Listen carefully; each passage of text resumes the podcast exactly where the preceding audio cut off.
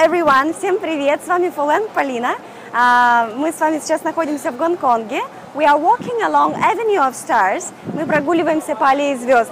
В Гонконге сделали аналог голливудской аллеи звезд с отпечатками пальцев различных актеров и актрис. So today we are going to speak about celebrities. Сегодня мы будем говорить о звездах. One of the first famous people in China, Jackie Chan, один из самых известных людей в Китае. Это Джеки Чан, конечно же.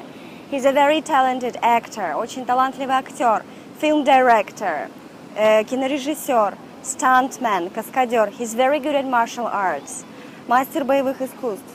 А, кстати, в Китае его знают под именем а, Чанг Лонг. Когда я говорю китайцам, что мне очень нравится Джеки Чан, они не понимают, о ком я, потому что его китайское имя Чанг Лонг. And here you can see one more favorite Chinese actor, Jet Li. I'm sure you know him. He's also very good at martial arts. Do you recognize him? Знаете ли вы его? Certainly Bruce Lee. Конечно же, это Bruce Lee. He was very famous actor and very good at martial arts and very famous in the whole world. And who is your favorite celebrity? Кто ваша любимая знаменитость? Is he or she an actor or an actress? Он или она актер или актриса? Or a model или модель? Or a TV presenter или телеведущий? Or a singer или может быть певец?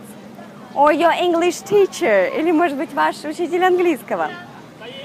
I've got different uh, favorite celebrities. Cut.